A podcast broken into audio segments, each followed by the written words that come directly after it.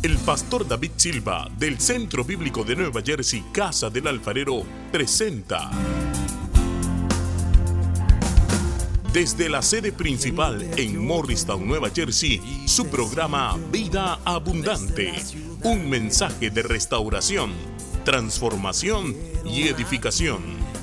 Y ahora con nosotros nuestro pastor David Silva. Y al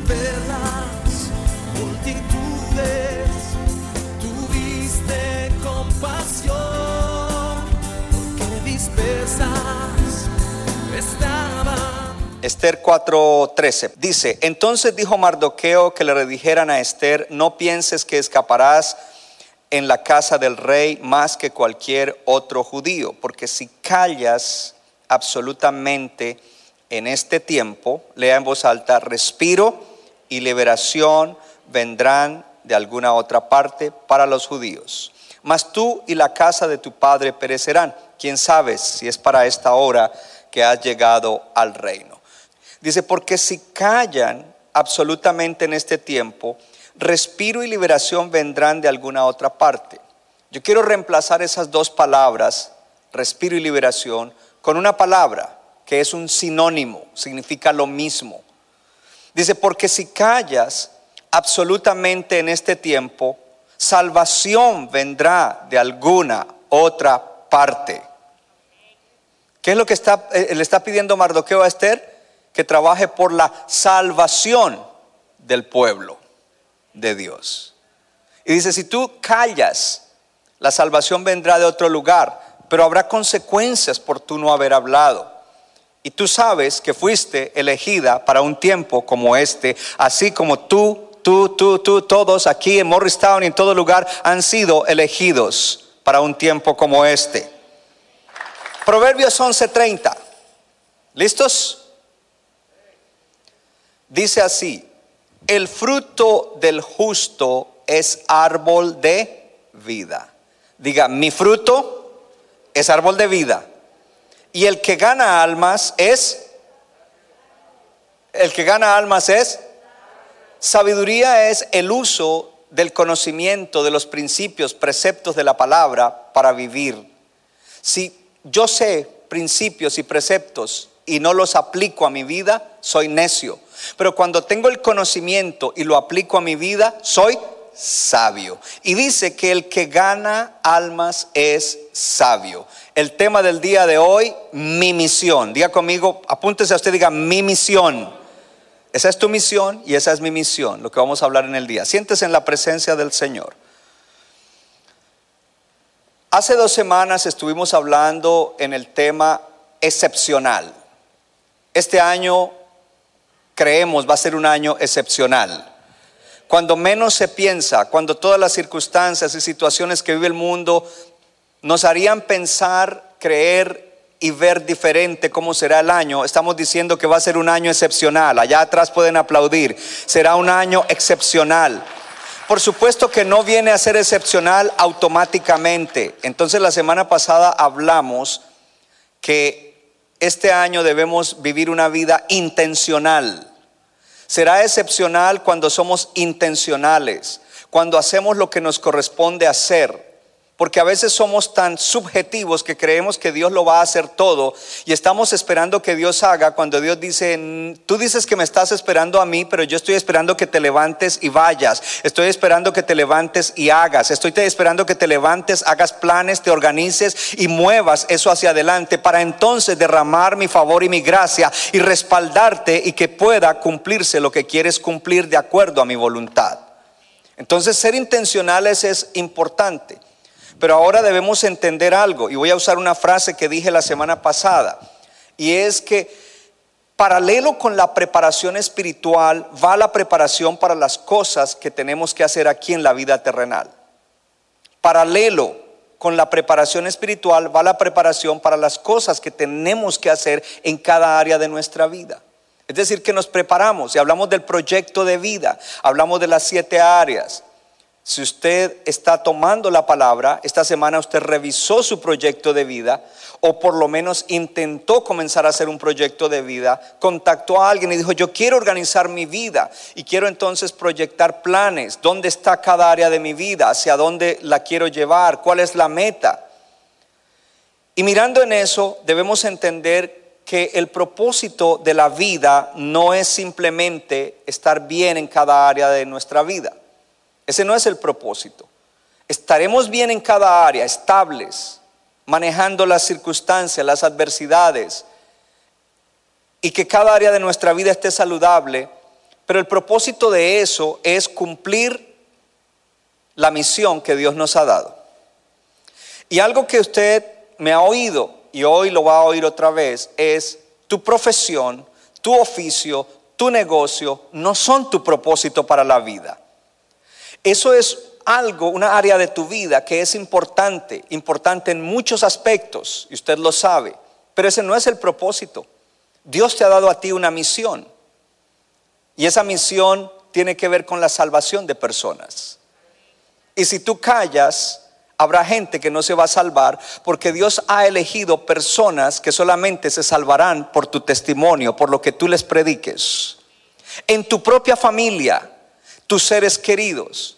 Y si alguien no valora la salvación, quiero decirte, entonces no creo que tu cristianismo sea un cristianismo puro. Porque la salvación es el objetivo principal del cristianismo. ¿Dónde están los cristianos? La salvación es el objetivo principal. Todos sabemos que estamos de paso por la tierra, pero que al terminar la jornada de la tierra no es el fin es solamente el comienzo de una eternidad, ya sea en la presencia de Dios en gozo eterno o separado de Dios en tormento horrible por toda la eternidad. Y cuando Dios te salvó, levanten la mano los salvos aquí en Morristown, los salvos, cuando Dios te salvó, tu eternidad ha sido asegurada. Es decir, que puedes tener tranquilidad de que tú irás a una eternidad con Dios. Pero además de eso, Dios dice, tengo un propósito para que cumplas aquí en la tierra, hay una misión que tú debes cumplir para que tu vida sea feliz y plena. Entonces Dios quiere bendecir tu vida y que a través de que tu vida es bendecida, tú seas bendición a otros, no con bendición material o con bendición afectiva solamente, pero que tú seas bendición a la gente con lo más importante que un ser humano necesita, que se llama salvación. Salvación. Y ese es el énfasis en el día de hoy. A Esther se le dijo, si tú callas, el Señor va a enviar salvación de otra parte, pero habrá consecuencias en tu propia casa, habrá consecuencias en tus generaciones.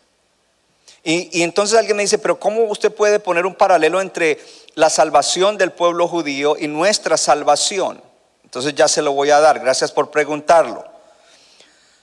Primero que todo, levante la mano los cristianos. Todos los mensajes que yo predico son de salvación. Hace años Dios me habló de eso y me dice, todos los mensajes que tú les prediques tienen que ser de salvación. ¿Por qué? Porque cada vez que te predico te ayudo a que te afirmes y perseveres hasta el final. Porque solo el que persevera hasta el final será salvo. Y si no te predico cosas que te ayudan a perseverar, quizás te saldrás del camino. Por lo tanto, cada mensaje es mensaje de salvación para ti que eres pueblo de Dios. Pero además de eso, tenemos que predicar el Evangelio a las personas que no son salvas. Hay personas allá afuera que no son salvas, pero son pueblo de Dios. Son pueblo de Dios porque Dios ya predestinó que ellos están para salvación, pero si no les predicamos no se convertirán en pueblo de Dios.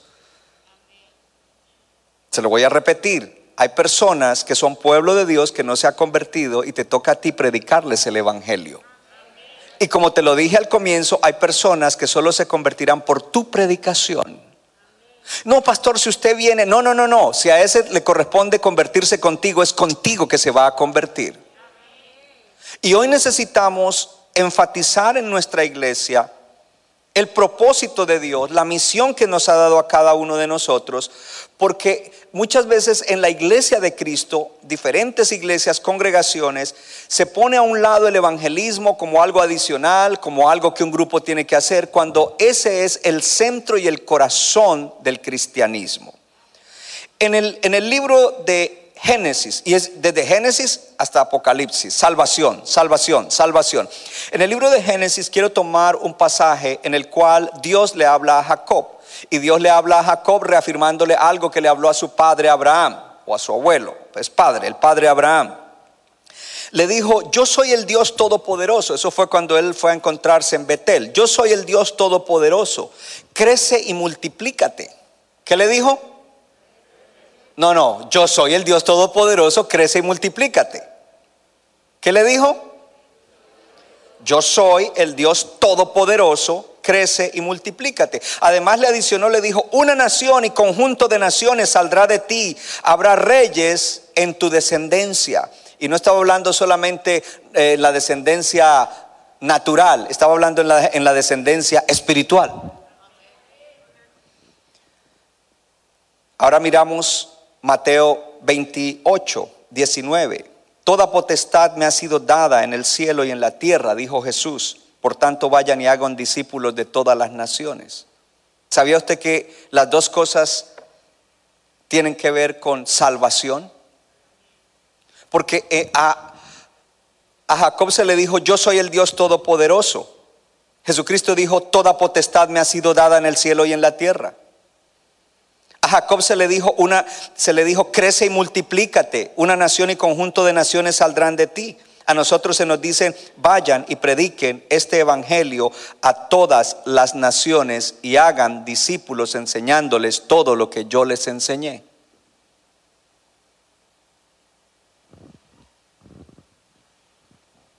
¿Lo agarraron? ¿Lo agarraron? Entonces, dése cuenta el propósito de Dios. El propósito de Dios es que nosotros crezcamos y nos multipliquemos. El propósito de Dios es salvación. La visión o lo que llamamos la esencia o la cápsula de la visión es alcanzar multitudes de gentes para que sigan a Jesucristo, asegurando así su eternidad y cambiando sus vidas, lo cual hará que el mundo cambie en tanto que Cristo vuelve. Diga conmigo, Dios me dice, yo soy el Dios Todopoderoso, alcanza multitudes de gentes para que se salven y cambia sus vidas.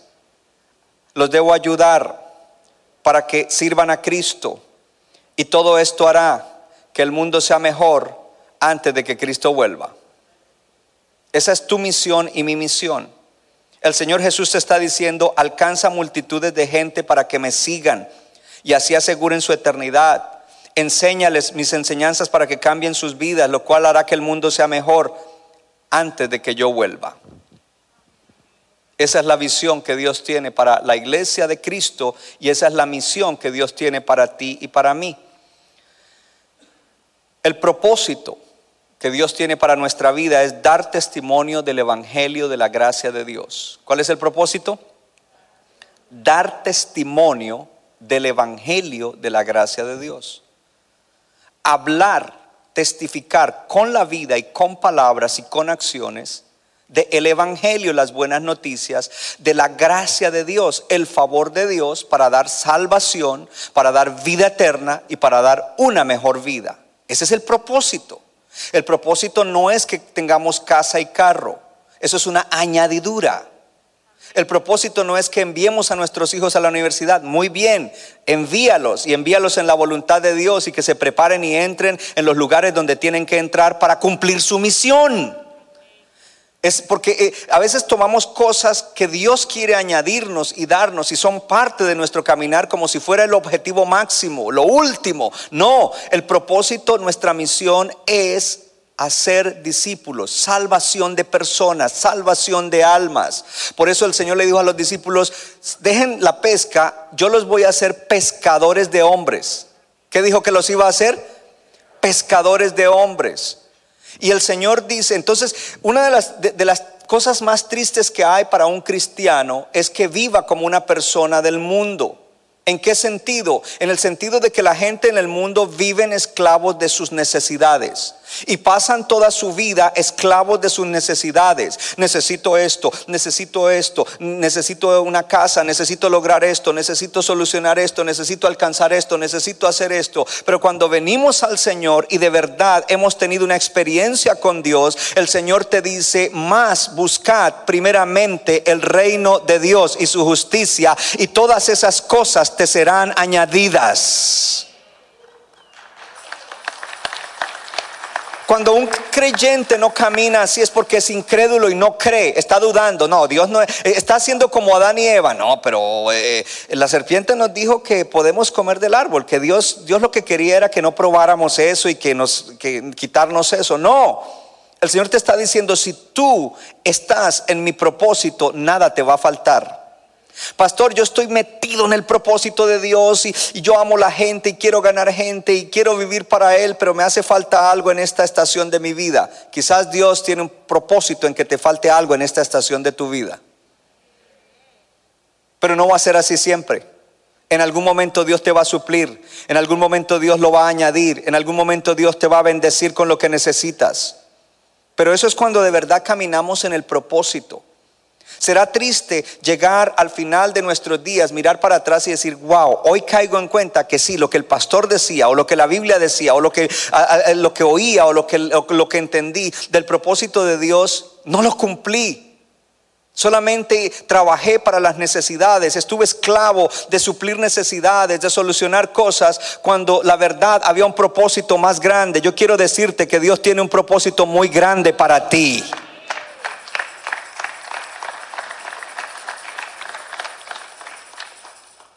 Hay un pueblo de Dios que no son salvos y tú y yo estamos llamados a ganarlos para Cristo. ¿Cómo se logra eso? Primero amando a Dios con todo nuestro ser. Segundo, amándonos bien para poder amarlos a ellos. Porque el asunto no es tratar de traer personas a Cristo y a la iglesia para cumplir o para quedar bien. Es de verdad amar la gente.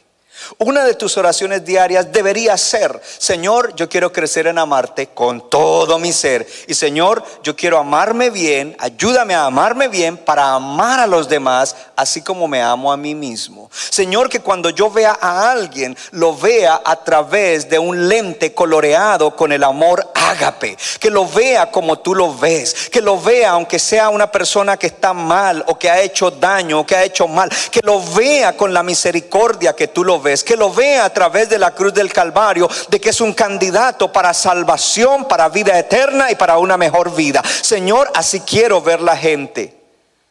Porque el asunto no es simplemente tomar una palabra, tenerla aquí decir yo tengo que ganar, traer a alguien, yo tengo que ganarme a alguien, yo tengo que predicar a alguien. La pregunta es cuántos tienen seres queridos que usted anhela que se salven. Pero también habrá otra gente que Dios pone en tu camino para que ellos se salven. Entonces hay un pueblo de Dios allá afuera que todavía no se han convertido y que tú y yo estamos llamados a predicarles y a ganarlos. En esa palabra de Proverbios capítulo 11, donde dice el que gana almas, la palabra gana, eh, porque el hebreo es, son cuadros que, que muestran algo, la palabra gana habla de luchar. Cuando uno se va a ganar un alma, hay lucha. No sé si alguien lo captó, hermano, hay lucha. Habrá oposición para que tú no prediques, habrá oposición para que esa persona no te escuche. Entonces le voy a hablar de tres cosas en el día de hoy. La primera de ellas es sabiduría, sabiduría, porque el que es sabio gana almas. Y usted me dice, pastor, ¿y cómo, eh, cómo es lo de Esther en lo de la salvación? Hay muchos cuadros en Esther que muestran salvación. Pero lo primero que quiero decirle en el día de hoy es que Esther se ve como una mujer sabia que trabajó en pos de la salvación del pueblo. Salvación. Porque se había levantado un enemigo, Amán, tipo de Satanás y de la carne, que quería destruir al pueblo de Dios. Ay, Satanás no quiere que el pueblo de Dios se levante a predicar. Satanás no quiere que la gente que se tiene que salvar en este tiempo se salve. Y él hará todo lo que esté a su alcance para que esa gente no se salve.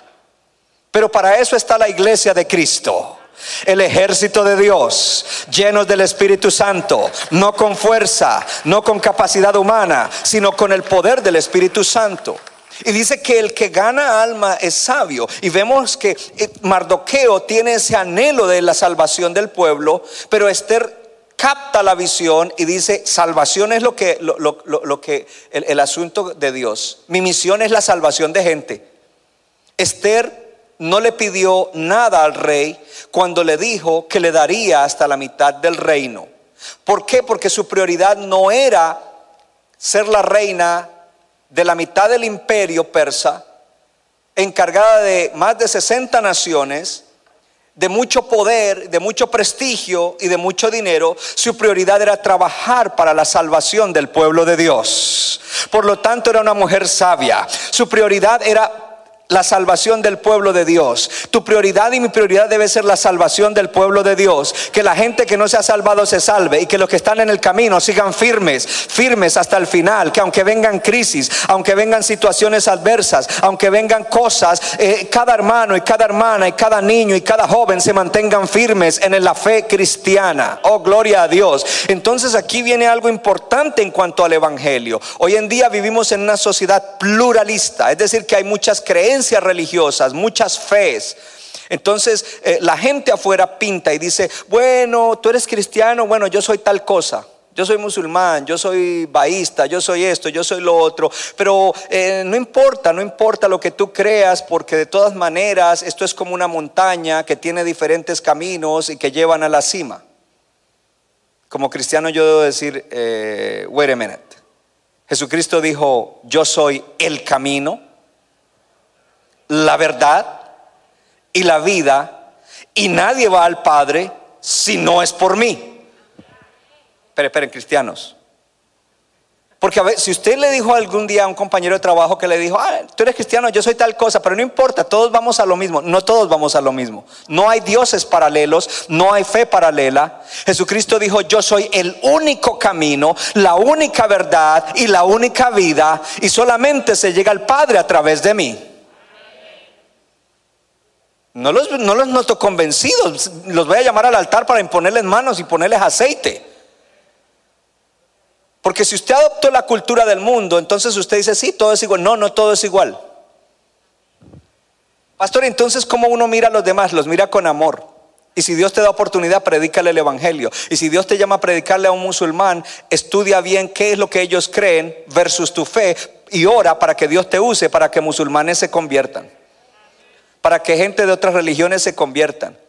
Si no te llama a eso, ni, ni, ni lo intentes porque se va a volver una controversia y una pelea. Tú tienes que ser sabio y saber que hay gente a la que Dios sí te ha llamado y hay gente a la que Dios no te ha llamado. Gloria a Dios. Así es de que solamente ora por ellos, pero entiende que nadie se salva si no es a través de Jesucristo.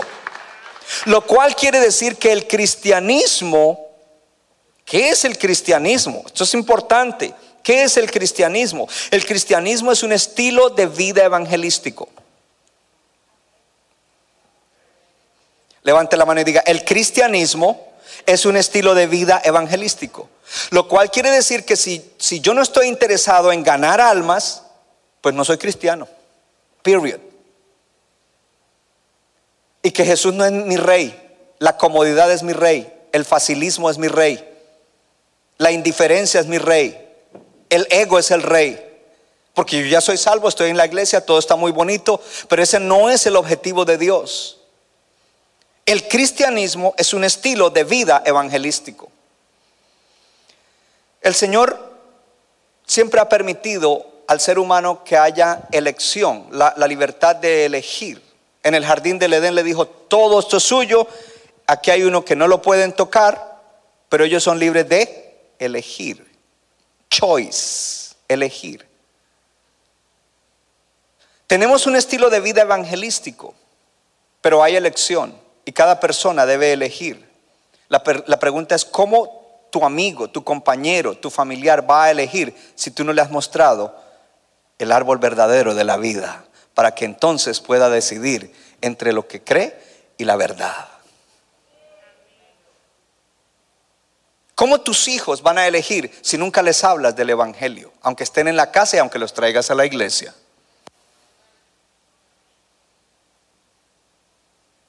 Tiene que haber libertad de elección.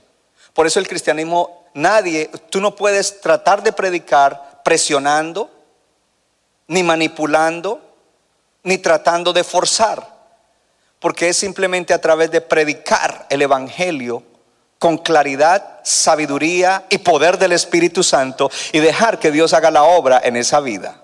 Es dar testimonio con tu vida entera, con tu servicio y tu entrega a Dios y con el amor que le muestras genuino a esa persona. Entonces, no hay un pluralismo que llegará hasta el final. Un día el pluralismo se acabará porque solamente hay un reino y es el reino de Dios. El pluralismo, pluralismo no es algo eterno, porque solamente hay un Dios y es el Dios todopoderoso y es Jesucristo a quien se le ha dado toda la autoridad en el cielo y en la tierra y nos dice, vayan y hagan discípulos a todas las naciones. Crezcan y multiplíquense. Es decir, que el cristiano debe ser agresivamente evangelístico. Oh Padre, yo oro para que mis hermanos se conviertan en, en evangelistas agresivos ¿Qué significa eso? Que no estamos callando, que cada vez que paro en la gasolinera y es la misma persona, yo estoy entablando una conversación y le estoy hablando, poco a poco estoy allí llevando a la persona, no estoy de afán, amo a la persona, oro en mi oración privada, él ni sabe que yo oro por él, pero lo amo y entiendo el amor que Dios tiene y entiendo que en la cruz del Calvario también el Señor murió por él y entiendo que Dios lo ha puesto en mi camino y que Dios quiere que esa persona también se salve y que Él lo puso en mi camino y que si yo no le hablo un día Él demandará de mí su sangre, pero que si le hablo y Él no se convierte, ya es asunto de Él, gloria a Dios. Queremos que la gente se salve, pero no hacemos nada. Oh, yo quiero que usted aplauda fuerte al Señor y diga, Señor, avívanos. Avívanos. Entonces, una iglesia que no evangeliza, una iglesia cristiana que no evangeliza, no puede decir que es cristiana.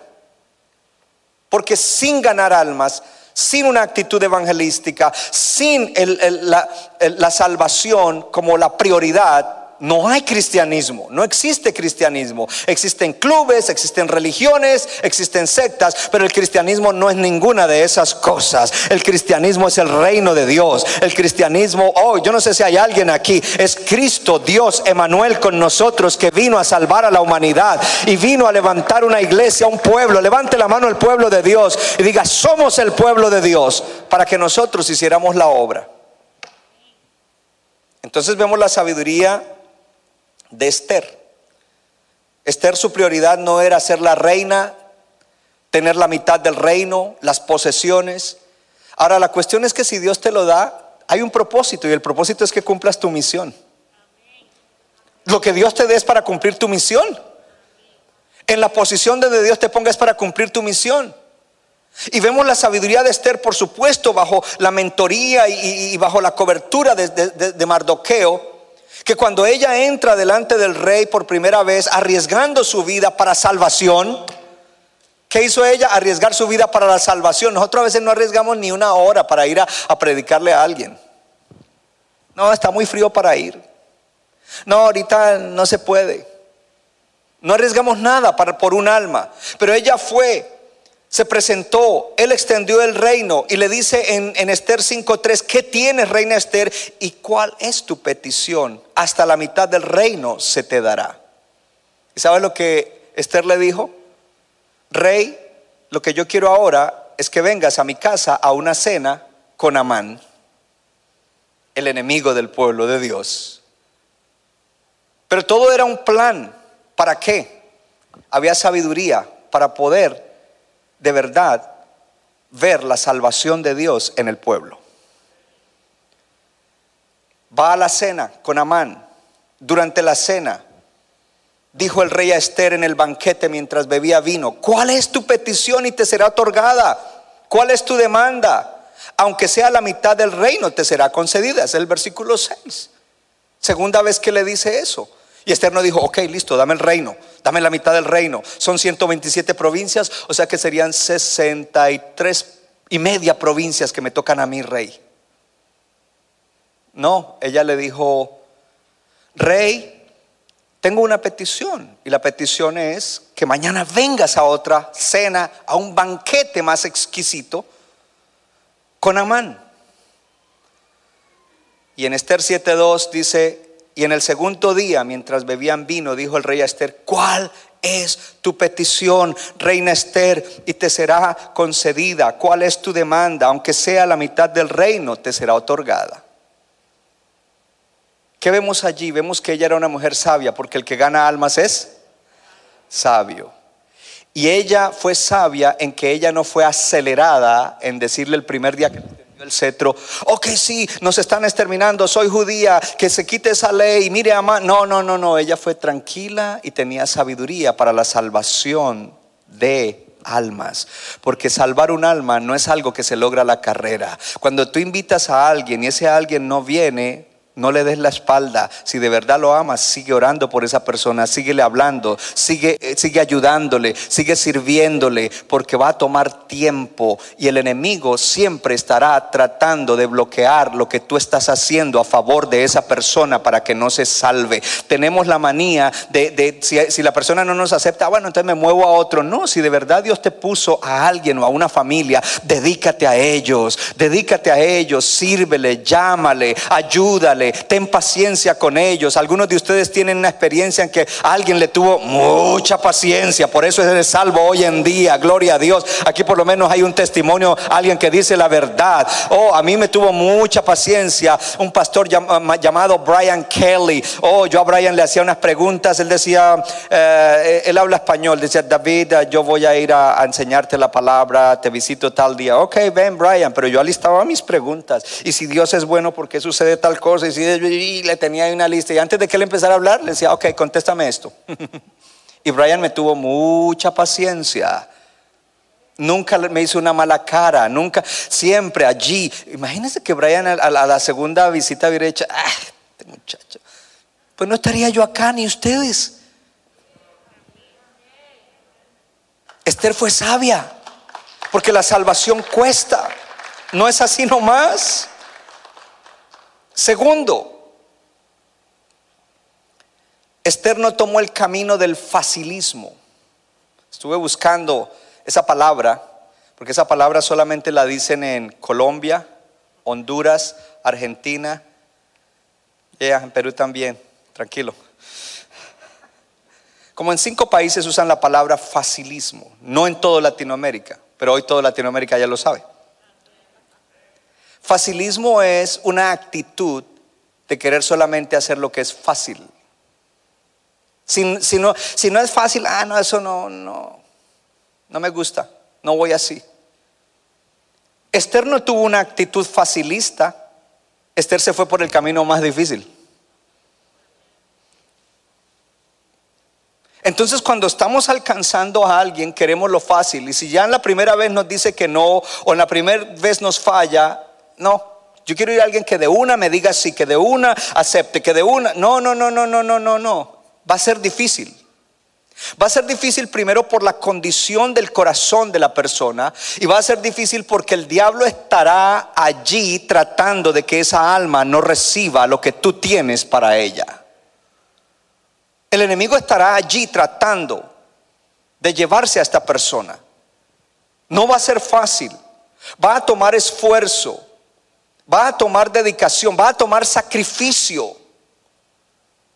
Entonces la frase que yo les dije al comienzo en cuanto al propósito, se la voy a recordar de nuevo, porque el propósito es dar testimonio del Evangelio de la gracia de Dios. Diga conmigo, mi propósito es dar testimonio, no los oigo. A ver, uno, dos, tres, mi propósito es dar testimonio del Evangelio de la gracia de Dios. Diga, esa es mi misión. Decláralo, diga, esa es mi misión. Encontramos entonces al apóstol Pablo y el apóstol Pablo está hablando acerca de esto. Y él está diciendo, entonces el apóstol Pablo usa muchísimo una figura que es la figura de correr, correr. Pablo dice, no saben que los que corren en el estadio, todos a la verdad corren, pero uno solo se lleva el premio. Corran de tal manera que lo obtengan. Correr no es un ejercicio fácil. Es más fácil quedarse en el sofá mirando televisión. Correr es un ejercicio duro. Y más si tú corres en su vida. Yo camino con mi perrito Y a mí me gusta hacer ejercicio. Últimamente, los últimos días no tanto. Mejor hago en la máquina. Pero subo una cuesta. Hay días que no tengo ganas de subir la cuesta. Cuando camino ya un bloque cuesta arriba, digo, ya no quiero más. Y Alfie se pone de acuerdo. Y después digo, no, no, no, pero yo salí a caminar, yo quiero, de verdad, esto me va a hacer bien a mi mente, a mi alma y a mi cuerpo. Voy a caminar y sigo. Y entonces entre más voy, más me fatigo y más difícil y como que más quiero dejar, porque nos gustan las cosas fáciles. Y si nos gustan las cosas fáciles para ganar almas, quizás nos gustan las cosas fáciles para otras cosas en la vida. Quiero decirte que las cosas preciosas de la vida cuestan, no son fáciles, requieren sacrificio. Y Dios respalda la actitud de decir, lo voy a hacer. Ahora, cuando tú te levantas a hacerle el bien a alguien de parte de Dios, entiende que el enemigo se va a levantar con todo para impedirlo. Pero yo le estoy hablando a gente que son más que vencedores, a gente que vencen la carne, a gente que vencen al diablo, a gente que dice no me va a impedir cumplir el propósito de Dios, mi misión se va a cumplir. La gente que se tenga que salvar a través de mí, se van a salvar. A esa clase de gente le estoy hablando en el día de hoy. Yo no sé dónde están, no, los oigo aplaudir, pero aquí están, gloria a Dios. Y Pablo luego entonces comienza a hablar acerca de correr de correr. Y es dentro de ese, de ese correr que él habla acerca del propósito de ganar almas, del propósito de testificar el Evangelio. Estoy buscando la escritura. Gloria a Dios. Diga conmigo el Evangelio de Jesucristo.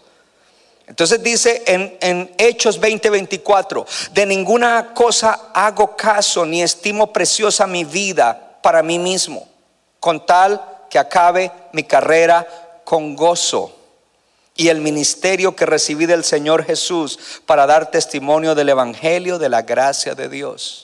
Ponga atención a esas palabras. Dice, de ninguna cosa hago caso. Hay cosas que me tratan de distraer. Las necesidades me distraen. Los problemas me distraen. Mi carne me distrae. Pero yo no hago caso de ninguna cosa. Ni estimo preciosa mi vida para mí mismo. Sé que fui llamado para una misión. Y esa misión requiere que yo me dedique, que dedique tiempo, fuerza. Yo quiero decirte algo. Tú tienes una misión muy importante. Quizás más importante que la de un presidente. Yo no sé si hay alguien aquí. Si ese presidente es inconverso, tú tienes una misión más importante que la misión de un mandatario, que la misión de un líder, que la misión de alguien que hace cosas grandes en el sentido del mundo, pero sin Dios. Y dice, no, con tal de que acabe mi carrera con gozo. ¿Cuántos quieren terminar un día su carrera en la tierra con gozo? Y decir, wow, corrí, gané mucha gente, bendije mucha gente, fui un canal de bendición, soy alguien sabio porque gané almas. Quiero terminar mi carrera con gozo, está diciendo Pablo. Es versus terminar y mirar para atrás y decir, desperdicié la vida. Compré la casa, compré el carro, hice esto, hice lo otro, pero no hice lo más importante. Pero yo estoy hablando de la gente que están corriendo de verdad la carrera con Cristo hacia arriba y saben que hay obstáculos, saben que hay presión, saben que hay cosas en contra, pero ellos siguen perseverantes buscando la gracia y el poder de Dios para llegar a la cima. Y una vez que llegan a la cima, decir, gloria a Dios, estoy gozoso. Dice Pablo, y el ministerio que recibí del Señor, levanta tu mano y diga, yo tengo ministerio. Diga, y ese ministerio es dar testimonio del Evangelio de la gracia de Dios. Nunca se olvide Hechos 20:24, porque ese es para ti y es para mí. Entonces queremos lo fácil, queremos que no nos cueste, Queremos que las personas todo momento nos, acepten y nos crean lo que les decimos. Queremos que de una vez la persona ceda, que la persona eh, inmediatamente diga, sí, voy a ir, sí, enséñame. No, van a haber dificultades, va a haber oposición. Y por eso el ejemplo de Esther es extraordinario, porque ella escoge el camino más difícil, escoge el camino más largo y sin embargo ella llega a tener éxito a causa de que ella lo está haciendo por amor a Dios y por amor a la gente. No lo dice, pero se ve. Porque dijo, si perezco, que perezca. Ahí dice, es la voluntad de Dios, tengo que hacerla. Y amo a la gente, si perezco, que perezca. Y se lanza. Y luego continúa todo el proceso que acabamos de leer, porque sabe que debe ser a través de eso y Dios le da sabiduría. Entonces entienda algo. Le voy a hablar de la sabiduría, porque esto de la sabiduría es importantísimo. Diga conmigo, yo soy sabio. Dígalo de nuevo, yo soy sabio. La sabiduría funciona de la siguiente manera. Primero que todo, la meta de nuestro andar en sabiduría. ¿Cuál es la meta de nuestro andar en sabiduría? La meta de andar en sabiduría es ganar almas. Hello. La meta de andar en sabiduría es ganar almas. La meta de andar en sabiduría no es que yo esté mejor, que haya bienestar, no es el ego. La meta de andar en sabiduría es bendecir a otros, bendecir a otros. Usted no sabe que la gente que es sabia en Dios son buscados para consejo, son buscados para, para, que ayuden.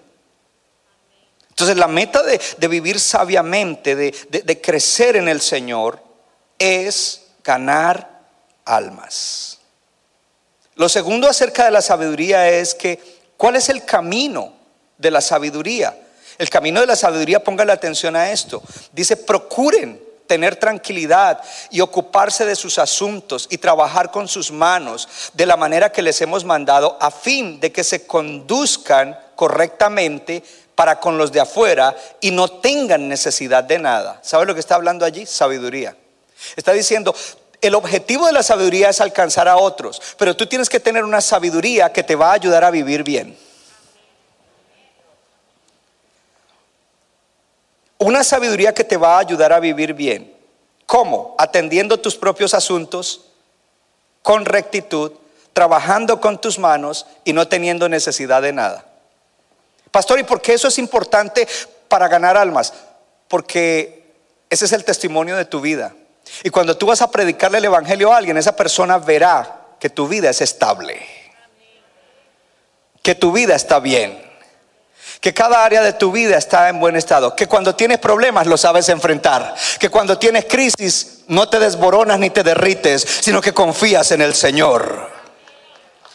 Ese es el testimonio. Entonces está el objetivo de la sabiduría, alcanzar almas. Pero entonces, ¿cómo caminando en sabiduría tu vida será testimonio y la gente oirá tu predicación? La gente querrá oírlo, tu experiencia con Dios. Y como tercero, entonces, el origen de caminar en sabiduría. El origen de caminar en sabiduría. La palabra de Dios, de Cristo, mora en abundancia en ustedes, enseñándolos y exhortándolos unos a otros en sabiduría. Algo que tiene que abundar en tu vida es la palabra de Dios, porque tú no le hablas a la gente teorías, tú no le hablas ideas tuyas, tú no le hablas ideas culturales, ni mucho menos folclóricas, tú les hablas el Evangelio de Jesucristo, la palabra de Dios. Número uno, la sabiduría de Esther.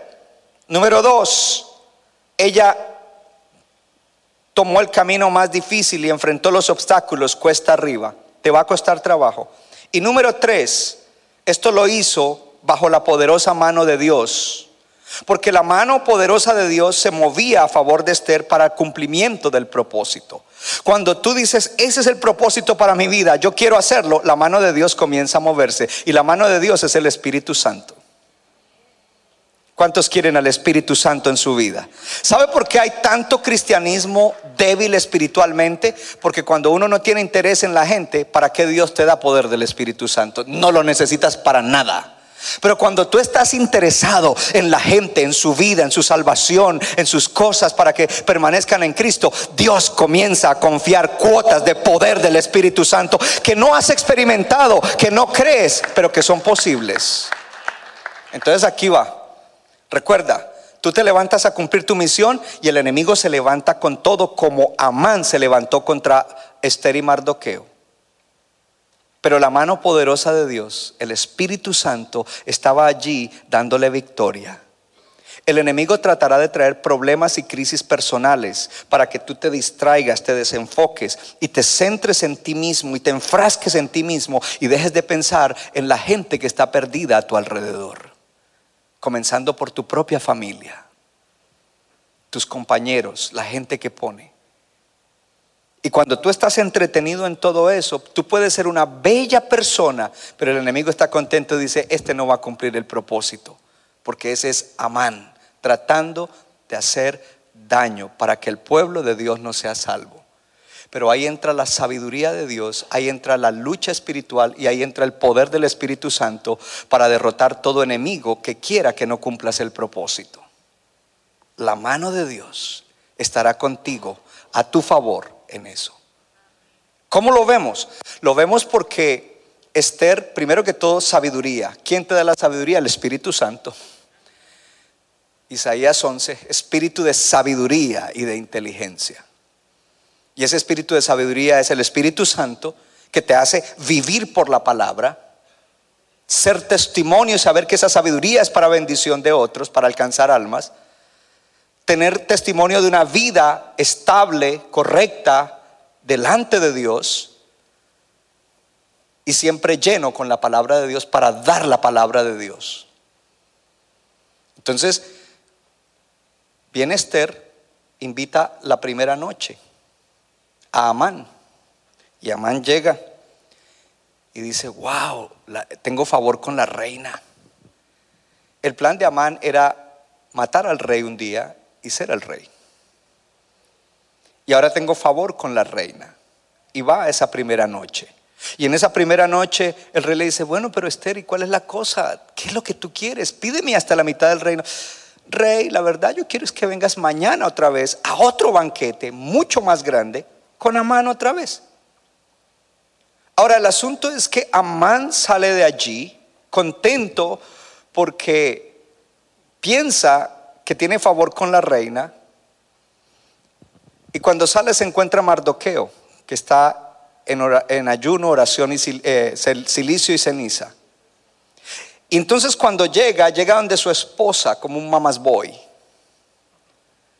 Ah, pero que yo, estaba contento porque este, yo tengo favor con Esther, pero ese Mardoqueo, ese judío, me está amargando la vida. Dice que llegó amargado. Oh, hay una frase que me gusta. Yo te la voy a decir porque si hay alguien que no quiere que cumplas tu misión es el enemigo. Pero cuando la mano poderosa de Dios te está ayudando, el poder del Espíritu Santo está sobre ti para que cumplas la misión, no hay diablo que te pueda detener, no hay diablo que te pueda distraer, no hay diablo que te pueda desenfocar. El enemigo tratará en cosas personales de tu vida sacarte de la misión. Oh, créame por la experiencia. Él toca cosas valiosas de uno para tratar de sacarlo de la misión. ¿Sabe lo que le dice la esposa de, Amán? Le dice, Amán, si ese con el que estás amargado es judío, tú no vas a tener victoria sobre él. ¿Sabe lo que está diciendo? Si tú eres un cristiano, el enemigo nunca te va a derrotar. Oh, si tú estás en el propósito de Dios, no te va a derrotar. alguien tiene que creer, porque veo que pocos creen. A veces nuestra teología en cuanto al diablo tenemos que corregirla, hermanos. Porque a veces, ay, el diablo me derrota. No, tú te dejas derrotar, es diferente. Porque mayor es el que está en ti que el que está en el mundo. Porque el Señor ya te dio la victoria y tienes que levantarte a obtener esa victoria. Gloria a Dios. Y por eso le dijo, eh, si, es, si es judío, no vas a poder contra él. Viene el segundo banquete. Oh, pero esa noche el rey no dormía. Y aquí entra un paralelo.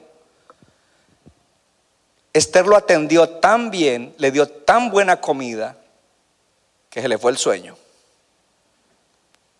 ¿Cuál es el paralelo? Hay un rey de reyes a quien tenemos que adorar. ¿Será que el rey dice, wow, esa adoración que me dieron mis hijos de Centro Bíblico de New Jersey, wow, ángeles, si vieron eso, wow, vieron esos corazones, wow. El rey se trasnochó y mira al Espíritu Santo obrando. Tráiganme las crónicas de las cosas que han acontecido y preciso le trajeron donde decía que había un judío, Mardoqueo, que le había salvado la vida y nunca lo habían reconocido ni le habían dado ningún, ninguna recompensa. ¿Cómo es posible esto? Dios está moviendo todas las cosas para que se cumpla el propósito de salvación. O a veces nos metemos en la cabeza, no, ese no se salva, no, mire, el que menos tú crees que se va a salvar, ese va a ser un pastor. Y entonces ahora viene y al otro día llega Amán a donde el rey y el rey le dice, hey Amán, ¿qué le darías tú? ¿Qué honra le daría el rey a aquel a quien él quiere exaltar, favorecer y honrar en gran manera? Y Amán por dentro hizo, ese soy yo. Dijo, bueno, le pondría en la cabeza la corona del rey, porque eso era lo que él quería, ¿no? Ahí lo quería figurativa, pero le pondría la ropa real, lo sacaría en el caballo blanco, el stallion, y que lo llevaran. dijo, ok, haz eso con Mardoqueo. Mira cómo Dios obra. Oh, hermano, el enemigo es real, pero a veces los cristianos le dan más importancia al enemigo que a Dios y reprende y reprende y reprende. Y, menciona más la palabra demonio y diablo que lo que menciona Jesucristo.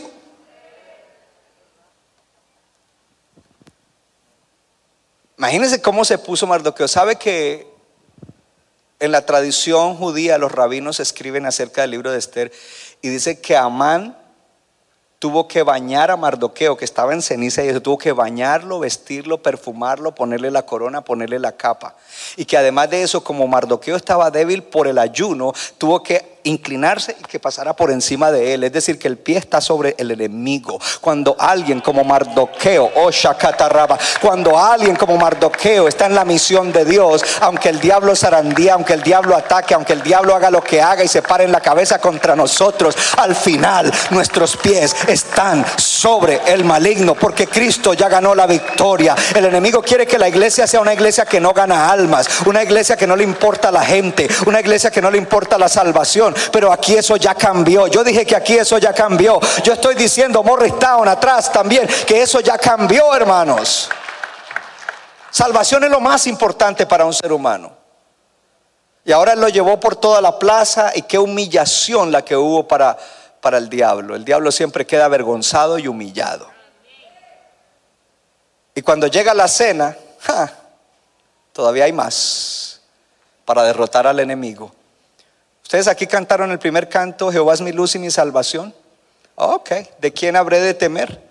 Además que Él me esconde en su santuario y allí yo soy untouchable. Si estoy en el propósito de Dios, soy intocable. Si no estoy en el propósito de Dios, pues estoy sin cobertura, sin protección. Pero cuando estoy en el propósito de Dios, dice, a este lo voy a cuidar, a este lo voy a acercar, por este yo voy a pelear. No quiere decir que no tienes que orar, tienes que orar, tienes que ayunar, pero Él estará peleando por ti. Tú no puedes pelear esa batalla, Dios la pelea por ti. Cuando el enemigo se levanta contra ti eh, y tú estás en el propósito de Dios, Dios está peleando por ti y Dios está orquestando cosas que tú no sabes. La mano poderosa de Dios se ve. El Espíritu Santo está allí moviéndose a tu favor. Y estando en la fiesta, ahora otra vez viene la pregunta, Esther, what do you want? Half of the kingdom. Y Esther dice, yo lo que quiero es mi vida y la vida del pueblo, que salves a mi pueblo y me salves a mí. Porque alguien hizo un plan y, una, y organizó nuestra muerte, nuestra perdición. Y el rey, ¿qué? ¿Quién fue ese? Tu primer ministro, Amán. Y el rey se enfureció, salió afuera al jardín y Amán quedó ahí. Esther seguramente fue a su cuarto Amán se fue detrás seguramente. Por favor, reina, por favor, por favor, ten misericordia. Se tira encima de la cama de ella y cuando el rey entra dice, ¿what? ¿También querías violar a la reina? Mire cómo Dios orquesta para que todo se vea de una manera. y dile, oh hermano, el diablo está derrotado. Pero ¿cuál es el punto aquí? El enemigo no quiere que tú cumplas tu misión de salvar al pueblo de Dios, a ese pueblo que hay que ganarse allá afuera. Y de una vez lo agarran. Y entonces viene un eunuco y dice, él había preparado una horca para Mardoqueo. O bueno, la misma que el diablo preparó para el pueblo de Dios, usémosla para él. Sí, gracias hermana Lina que usted agarró eso. Mire, e- esto cambia nuestra teología de la guerra espiritual, porque a veces sí es que el diablo, el, sí, el diablo es más fuerte que tú y que yo y los demonios, pero no más fuerte que Dios. Y Dios está contigo, y Dios está en ti, y la mano poderosa de Dios está sobre ti. Y si tú estás en la misión de Dios, el Espíritu y el poder del Espíritu van como un río encajonado para traer victoria y levantar estandarte de victoria. Aleluya. Así de que no te dejes ganar del enemigo. Si tú no estás ganando almas, el enemigo te está ganando. Pero eso cambia hoy. Y entonces ahí viene que Mardoque, eh, perdón, Amán es colgado y toda su generación y sus hijos y, y todo, o sea, hay un, una guerra espiritual allí en la cual todo ese reino es derrotado por Dios. Porque la mano poderosa del Señor se movía a favor de Mardoqueo y Esther para el cumplimiento de su misión. La misión de Mardoqueo, la misión de Esther. Y de Mardoqueo podríamos predicar otra, otra serie, solo Mardoqueo, porque Mardoqueo es elevado a la posición de primer ministro. Oh, alguien lo está agarrando, quizás es para ti, porque esto es tremendo. Imagínense esa promoción de ser simplemente un escribiente ahí y, estar eh, eh, humillado y con ceniza y, ayuno y mirra, ahora es promovido y, y con ropas reales y con posición real. El enemigo, quiere, el enemigo quiere evitar nuestro destino profético, nuestro ascenso, lo que Dios quiere hacer. Yo sé que entre nosotros hay predicadores, hay pastores, hay gente que Dios los va a levantar, pero más vale que comencemos ganando un alma. Más vale que sigamos haciendo. Y otros no están llamados a ninguna de esas cosas, pero Dios tiene otras cosas grandes para ti y para tus generaciones. Porque igual cuando tú le predicas a alguien, quizás no le puedes predicar a tu ser querido, pero tú estás sembrando algo en alguien porque le amas, alguien va a sembrar en tu ser querido, porque Dios pone a alguien que le ame y que le predique el Evangelio.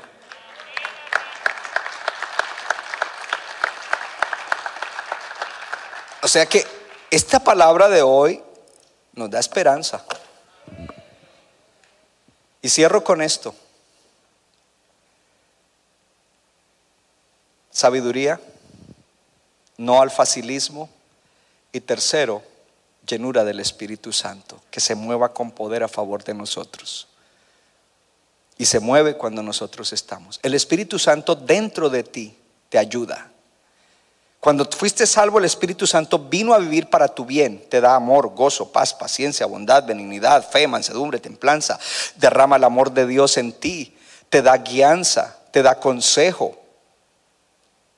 De- tantas cosas que el Espíritu Santo hace a tu favor para que tú estés en la condición correcta para entonces ser bendición. Ahí es donde el Espíritu Santo viene sobre ti. El poder para que hables con claridad, sabiduría y poder el Evangelio. No necesitas convencer, no necesitas presionar, no necesitas usar trucos del lenguaje, no, solo necesitas estar lleno del Espíritu Santo. Y cuando el Espíritu Santo viene sobre ti, habrá poder para predicar y habrá poder para obrar señales, milagros, sanidades, prodigios, porque ellos ayudan a que el corazón se ablande. Póngase de pie. Gloria a Dios. Yo quiero que usted de verdad, el que de corazón quiere aplaudir al Señor, lo aplauda de verdad.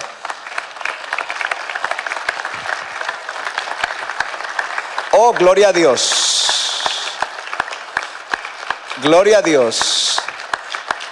Declare conmigo en voz alta, somos una iglesia ganadora de almas. Diga salvación, es la prioridad de Dios. Diga, el que gana almas es sabio. Diga, yo me levanto hoy para ser un sabio de Dios que gana almas en el nombre poderoso de Jesús. Centro Bíblico de New Jersey, Casa del Alfarero, presentó su programa Vida Abundante. Si usted desea obtener más información y lo último que acontece en nuestro ministerio, visítenos en el internet www.centrobibliconj.org. Y ahora también puede estar más cerca del pastor David Silva a través de su Facebook donde encontrará palabra de Dios por la mañana, tarde y noche. Búsquelo en Facebook como Pastor David Silva. No se equivoca, le da forma al barro para su deleite. Somos vasos de su agrado